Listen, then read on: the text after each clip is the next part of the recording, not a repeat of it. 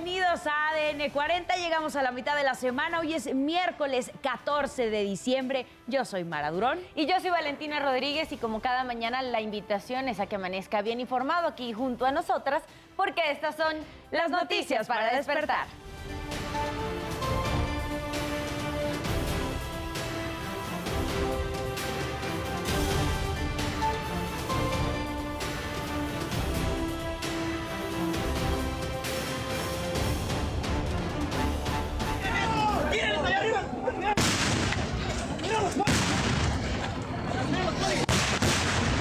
Subieron para arriba. Se subieron para arriba.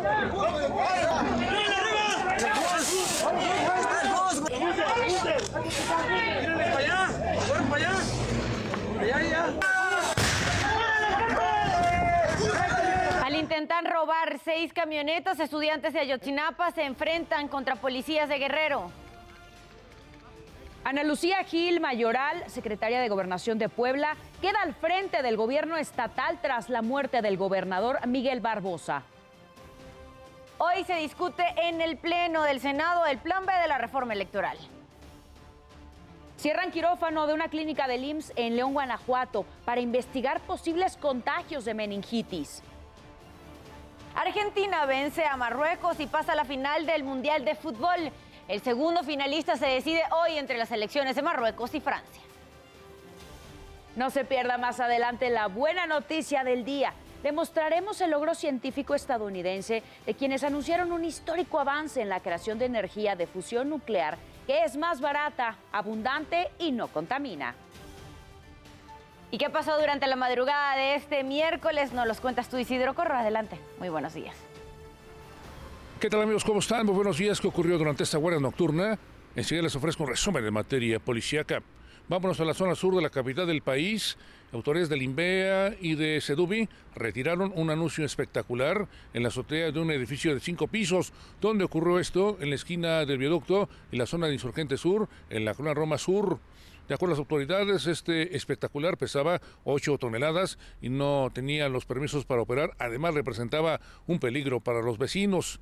En más información, un hombre en situación de calle fue lesionado a puñaladas en la esquina de las calles Miguel Alemán y Vidal Alcocer en el centro de la Ciudad de México. Todo apunta a una venganza. Esta persona fue herida y llegó la policía, la cual al realizar un operativo detuvo al presunto responsable, el cual quedó a disposición del Ministerio Público, donde se le va a determinar su situación jurídica.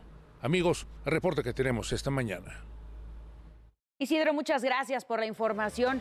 Quiero invitarlos también a que visiten nuestro sitio web. Nos encuentran como www.adn40.mx. Aquí podrán encontrar toda la información que necesiten y en el momento que la requieran. Vamos a revisar cómo se encuentran en este momento las calles de la Ciudad de México. A esta hora hay buen avance en Eje 2 Norte para quien deja atrás Eje 1 Oriente y se dirige a Eje Central Lázaro Cárdenas. Aún así tome sus precauciones si es que va a transitar por las calles de la Ciudad de México. Salga con tiempo para evitar que se le haga tarde. Las condiciones meteorológicas en nuestro país todavía nos están indicando lluvias, bajas temperaturas. Incluso podría presentarse un evento de norte para las costas de eh, Veracruz y de Tamaulipas. Tenemos por una parte el Frente Frío número 16 que está abarcando el noreste, oriente también de la República Mexicana. A su paso, le repito, estará dejando lluvias. Además, estará combinando con un canal de baja presión que se ubica al sur de nuestro país. Estas condiciones, les recuerdo, dejan lluvias, vientos, evento de norte para el litoral de Veracruz y Tamaulipas. Tenemos también que este frente frío viene impulsado por una masa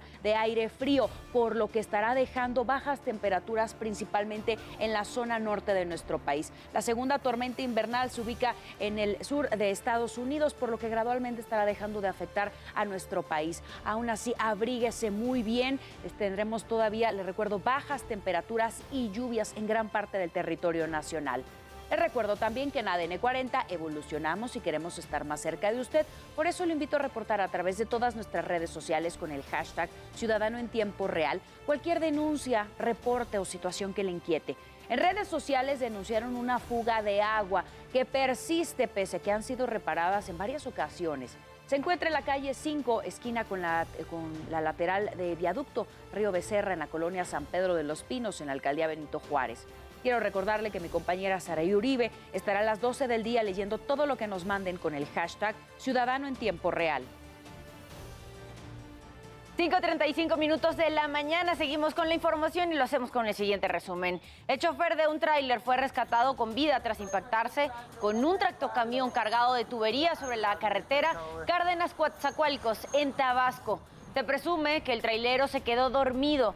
Los rescatistas y personal de distintas instituciones de seguridad atendieron la emergencia. Tras liberar al conductor de la cabina, lo llevaron al hospital donde médicos lo reportan delicado. A su vida, eh. Por favor, jefe. Me estás escuchando, no te avalo. A la vida está chavo, eh. Para evitar que los usuarios transporten fuegos artificiales en el metro de la Ciudad de México, se realizará hasta el 6 de enero el operativo Cero Pirotecnia. La Secretaría de Seguridad Pública Capitalina informó que se reforzará la seguridad en los accesos a las estaciones. Las personas que sean sorprendidas portando pirotecnia recibirán una sanción y serán remitidas ante las autoridades correspondientes. Para acompañar a los mexicanos que regresan al país por las fiestas decembrinas, la Dirección General de Servicios al Turista, Ángeles Verdes, implementará del 15 al 23 de diciembre el operativo Caravana Paisano de Invierno 2022, donde recorrerán los puntos fronterizos de Ciudad Juárez, Tijuana y Nuevo Laredo para salvaguardar la vida de quienes planean reunirse con su familia. Una cámara de seguridad captó el momento en que un pasajero patea a una adulta mayor que estaba parada frente al escáner de pago de un autobús en San Francisco, California. Las autoridades mencionan que buscan al agresor. La mujer identificada como Lisa señaló que este sujeto la golpeó en el estómago. 5 de la mañana con 37 minutos, pasando a temas de urbe, sentenciaron a 30 años de prisión a dos mujeres de nacionalidad eh, venezolana por el delito de trata de personas. Son Nati Paola N y Gabriela Karina N, quienes invitaban a mujeres de escasos recursos a trabajar en una agencia en México.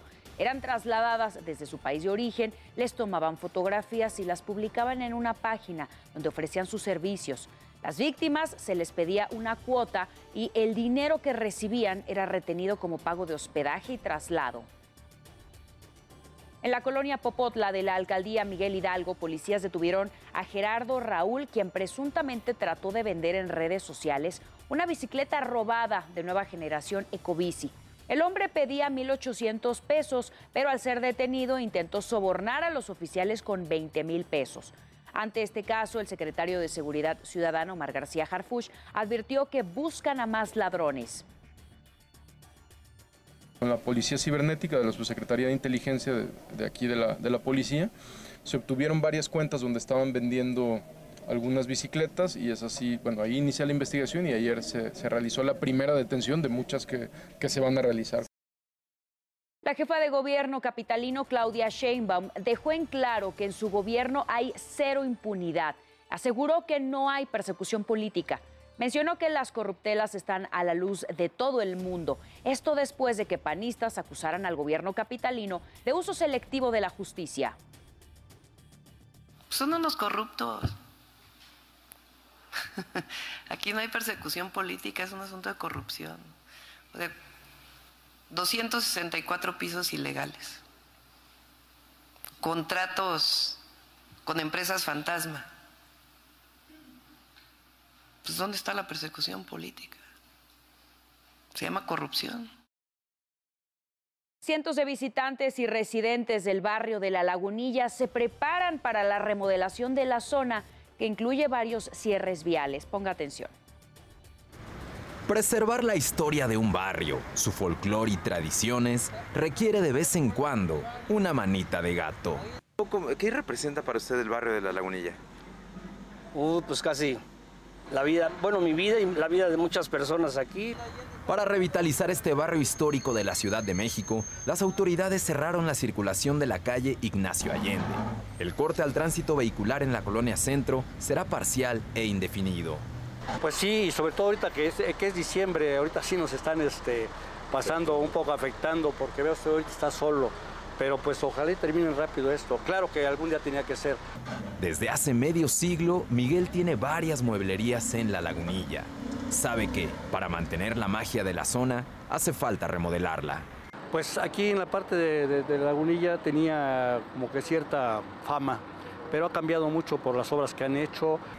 Lagunilla es el nombre del barrio que se asentó sobre una laguna desecada, un derivado del antiguo lago de Texcoco, donde hoy, entre casas porfirianas, destacan los cuatro mercados tradicionales, entre ellos el de muebles y ropa. También. Tiene su magia el barrio. Sí, cómo no, claro. Y personajes, no se diga también que puedes encontrar aquí los mercados de, varios, de ropa, de zapatos, de, de que está a un lado. O sea, jala mucha gente también. Para evitar contratiempos a los vecinos y visitantes, se habilitaron algunos cambios en el sentido de las calles aledañas. Ignacio Comonfort tendrá doble circulación de eje 1 norte a República de Perú, y esta última vialidad también cambia de sentido hasta República de Chile. Finalmente, la calle de Honduras cambia la dirección de su circulación de Comonfort a Incas y solo para autos particulares.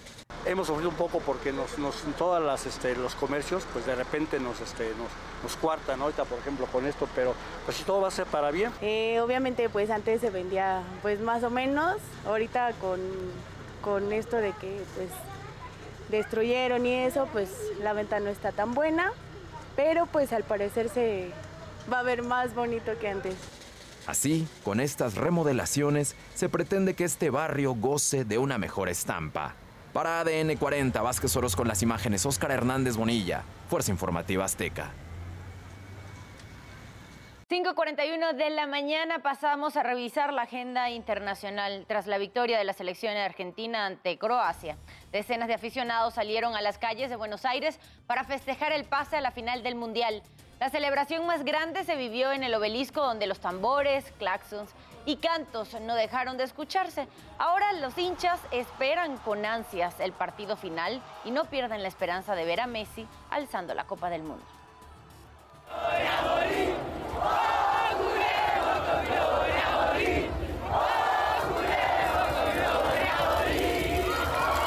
Rebelión, conspiración y abuso de poder son los delitos que le imputaron al expresidente peruano Pedro Castillo tras su frustrado golpe de Estado. La Fiscalía de la Nación presentó 105 páginas de denuncia constitucional ante el Congreso. La denuncia también señala como cómplices y coautores a la primera, a la ex primera ministra Betsy Chávez, su predecesor Aníbal Torres y el exministro del Interior Willy Huerta.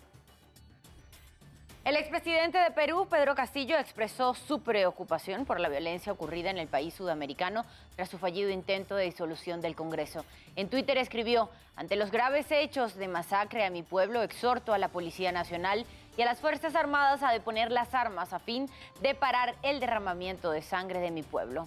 Además, hizo responsable a la actual presidenta Dina Boluarte del ataque a civiles peruanos.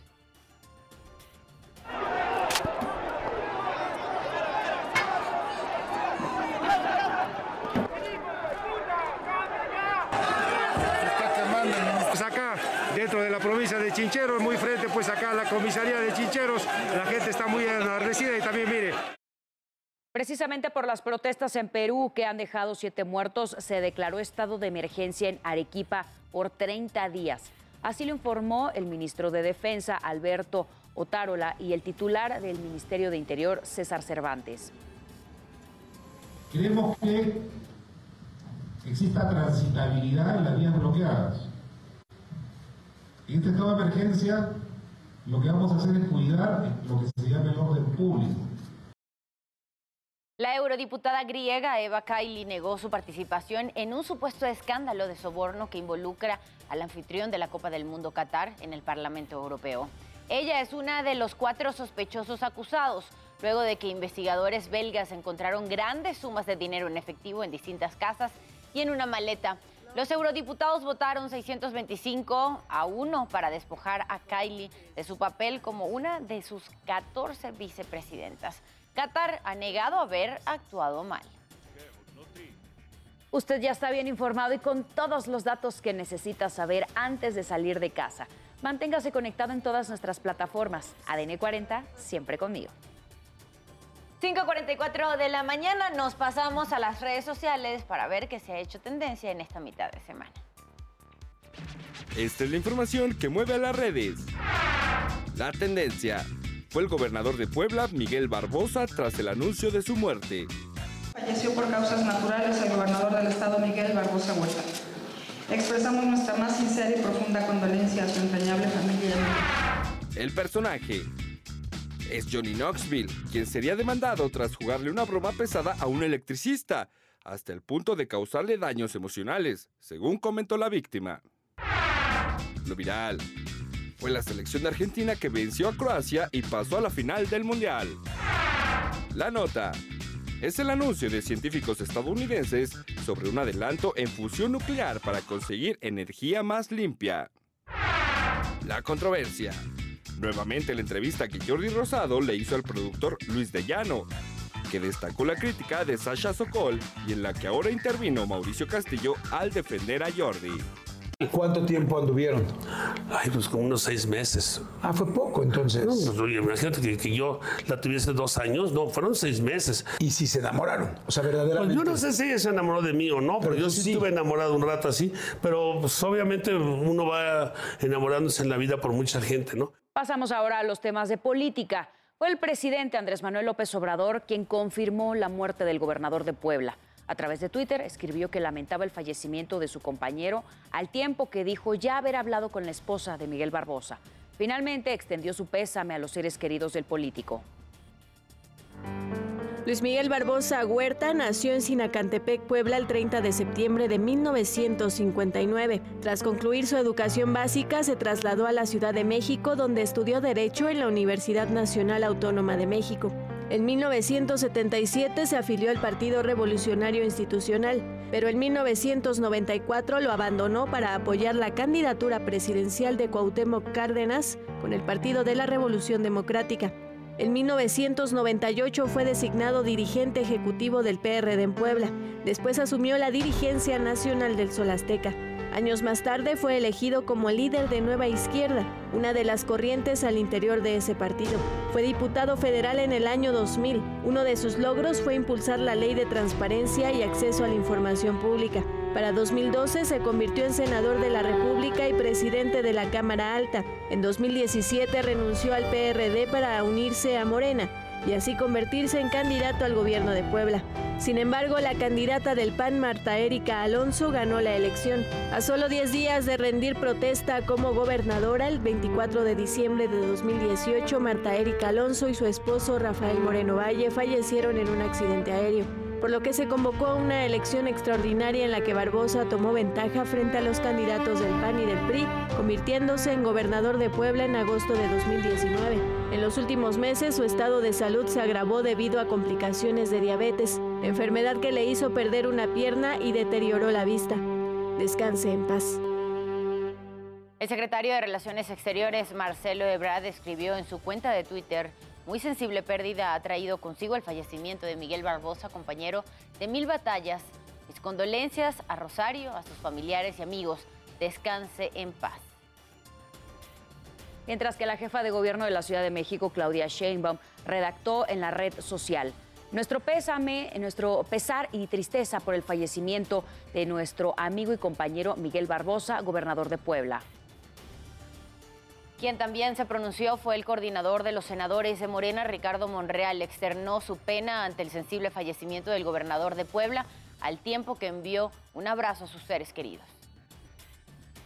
El secretario de Gobernación, Adán Augusto López, expresó que lamentaba la pérdida de su compañero e hizo extensivo su pésame a los seres queridos del gobernador Barbosa. Los gobernadores también reaccionaron ante la muerte de Miguel Barbosa. En Jalisco, Enrique Alfaro escribió lamento de corazón el fallecimiento del gobernador de Puebla, Miguel Barbosa Huerta, y más sentido pésame a su familia. Por otro lado, la gobernadora de Campeche, Laida Sansores, manifestó su pesar por el fallecimiento de su compañero. Alfonso Durazo Montaño, gobernador de Sonora, resaltó que Barbosa fue un hombre de acciones e ideas siempre comprometidas con el proyecto de transformación. Rubén Rocha, de Sinaloa, también se manifestó, expresó toda su solidaridad y respeto a los deudos por el fallecimiento de Miguel Barbosa. Cuauhtémoc Blanco, mandatario de Morelos, deseó pronta resignación a sus familiares y amigos ante la pérdida. Las reacciones por la muerte del gobernador de Puebla se han dado en todos los sectores. A través de Twitter, el presidente de Grupo Salinas, Ricardo Salinas Pliego, escribió, Lamento mucho el fallecimiento de mi amigo Miguel Barbosa. Siempre agradeceré su apoyo a la libre manifestación e intercambio de ideas en el Festival de las Ideas en Puebla. Le mando un abrazo solidario a su esposa e hijos.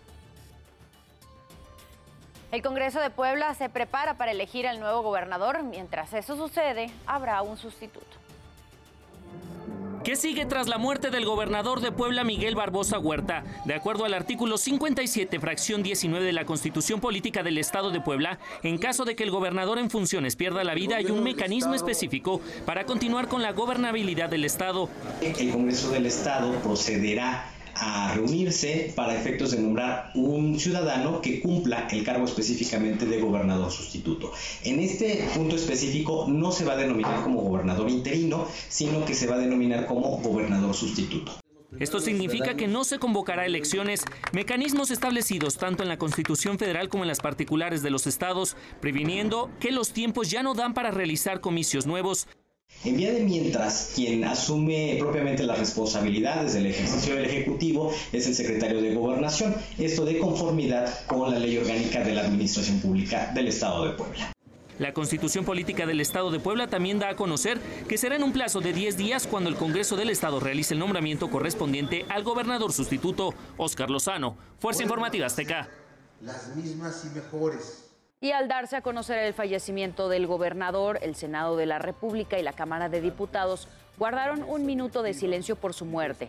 En el Senado, Barbosa fue coordinador del grupo parlamentario del PRD, presidió el Instituto Belisario Domínguez y fue el primer poblano en presidir la mesa directiva. El presidente de la Cámara de Diputados, Santiago Krill, recordó el trabajo legislativo del gobernador de Puebla. A nombre de todas las integrantes de la mesa directiva, y de esta presidencia, expresamos nuestro más sentido pésame por el fallecimiento del gobernador de Puebla, Luis Miguel Barbosa Huerta, quien además fue diputado federal del año 2000 al 2003 y senador de la República del año 2012 al 2018 e igualmente presidió el Senado de la República. El Pleno del Senado realizó la primera lectura del dictamen del llamado Plan B de la reforma electoral. En la sesión de este martes en el Senado se le dio entrada al llamado Plan B de la reforma electoral que se recibió de la Cámara de Diputados. Tras quedar de primera lectura, los legisladores se preparan para dar el debate en el Pleno en la sesión de este miércoles. Estuvimos discutiendo tres temas claves, aparte de otros. El que era inconveniente, la supresión de la sala especializada del Tribunal Electoral, que la minuta desaparece. Y estoy preocupado por el destino de los trabajadores y funcionarios del servicio profesional electoral. Preciso Monreal, que actuará con apego a sus principios en este debate. Estoy del lado de la Constitución, estoy del lado de la ley, estoy del lado de la justicia y me conduzco con los principios y los valores de la democracia. Así es de que ni cantos de las sirenas, ni amenazas de nadie me mueve en mi criterio. Los senadores del bloque de contención también se preparan para discutir estas reformas. Estamos levantando la voz Cada uno en su espacio, nosotros lo haremos aquí como legisladores, con nuestro voto, con nuestros argumentos, interponiendo las acciones legales y constitucionales que estén en nuestro alcance. En tanto, un grupo de activistas arribó al Senado para manifestarse en contra de las modificaciones propuestas por el presidente. De ser avalados los cambios propuestos en comisiones del Senado, el dictamen regresará a la Cámara de Diputados. Por lo pronto, ya hay más de 70 reservas que serán presentadas durante la discusión. Gerardo Segura, Fuerza Informativa Azteca. A propósito del plan B, el presidente López Obrador bromeó con reelegirse y quedarse hasta el 2030. Ese diablillo me da a veces consejos a mí. Dice, ahora diles que este... ahora diles que este... que el plan B es porque no se van a poder hacer elecciones y te vas a quedar hasta el 2030.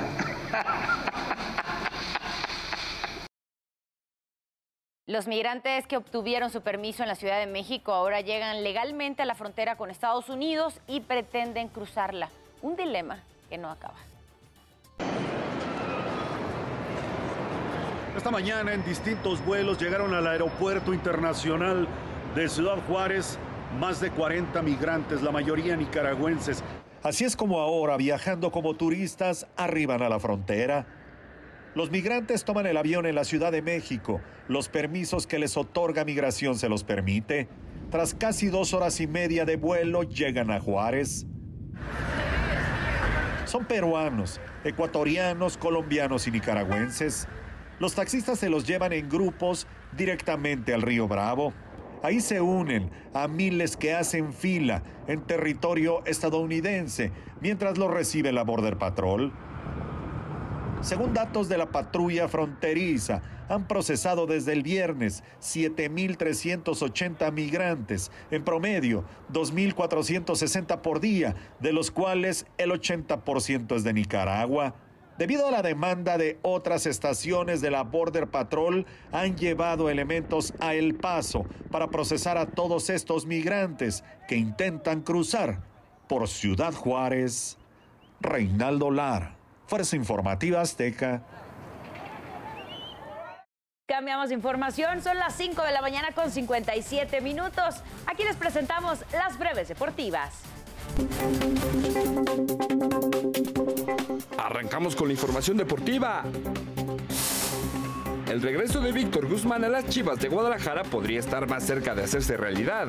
En el traspaso entre los rojiblancos y Pachuca estaría Jesús Canelo Angulo involucrado. Luis Díaz sufrió una rotura de ligamento colateral de una de sus rodillas. Fue operado en Liverpool y no podrá regresar a los terrenos de juego hasta el mes de marzo. La NFL dio a conocer este martes que la desafortunada lesión del ligamento cruzado que sufrió Kylie Murray en el duelo contra los Patriotas lo dejará fuera por el resto de la temporada.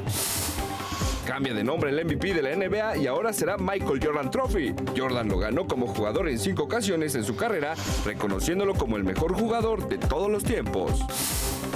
Carlos Correa y los gigantes de San Francisco llegaron a un acuerdo de contrato por 13 años y 350 millones de dólares. Con información de Alan Herrera, ADN 40 por un lugar a la final. Los franceses chocarán ante la sorpresa del torneo. Ambas selecciones dejarán todo en la cancha. Hoy, a las 12.45, Francia contra Marruecos. Semifinal, Qatar 2022. Azteca 7, el canal del Mundial. Pasamos a temas de ecología y medio ambiente. Siguen cayendo fuertes nevadas en Alaska. La histórica cantidad de nieve obligó el cierre de escuelas por cuatro días consecutivos. La oficina del alcalde en Anchorage dijo que las tormentas de los últimos días han acumulado hasta 114 centímetros de nieve. Por lo pronto, los equipos municipales trabajan sin parar en un intento por mantener las calles y carreteras lo más despejadas posible. Mientras que en Colorado una tormenta de invierno provocó importantes cierres de carreteras y escuelas. Debido a las condiciones climáticas hay una advertencia de tormenta de nieve vigente para las llanuras orientales del estado. También se ha recomendado, se ha recomendado no viajar a pesar de los equipos que se pudieran eh, presentar o contar con ellos para despejar los caminos. Estos no paran de trabajar. En Texas, cinco personas resultaron heridas luego de que un tornado golpeara la localidad de Grapevine. Varias casas y negocios resultaron dañados ya que los vientos y la lluvia arrancaron parte de los techos y algunas paredes. Las autoridades ya realizan labores de limpieza. El cohete Falcon 9 de SpaceX despegará de California a primera hora de mañana con un satélite de la NASA diseñado para realizar el primer estudio mundial de las aguas superficiales de la Tierra. Se pretende obtener nuevos datos sobre el cambio climático. El cohete despegará desde la base espacial estadounidense de Vandenberg a unos 170 kilómetros de Los Ángeles. Su tecnología permitirá obtener mediciones de alta definición de los océanos, de lagos, embalses y ríos el 90% de la superficie de la Tierra.